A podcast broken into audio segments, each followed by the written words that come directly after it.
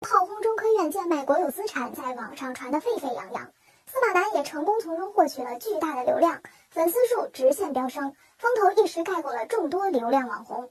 这两天，司马南忙着给自己赚流量、博名声的同时，还不忘连发两条视频辟谣：“我和家人没有移民，没有生活在海外。”司马南为啥会在这种关头站出来连续两次辟谣？莫不是心虚？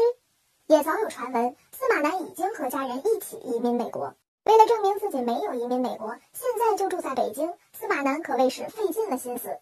每次在自己视频开头都不忘加一句：“我是中国公民，北京市东城区居民。”我们还注意到，司马南在每条文字微博底下总会加上“某月某日写于北京东城区南锣鼓巷八号”。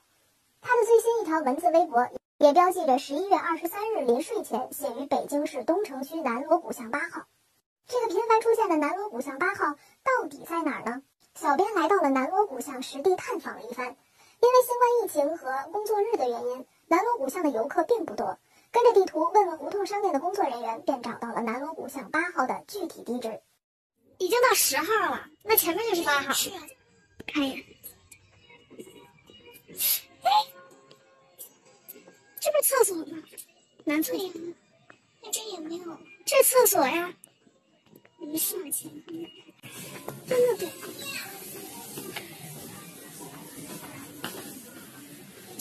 哎，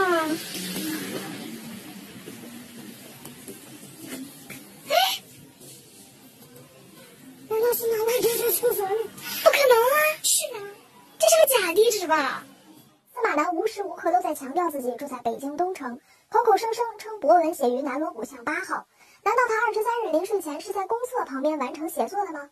为了证实司马南是否住在这儿，小编询问了附近的工作人员，并出示了司马南的照片。那好，是居住的吗？居住个人的。哦，那这是八号吗？我们刚刚哦，这是八号。怎么了？这个哦，对，我想问您一下，您认识就有叫司马南的吗？没有，没有。这个人我知道没有。没有啊？好吧，那行，谢谢您。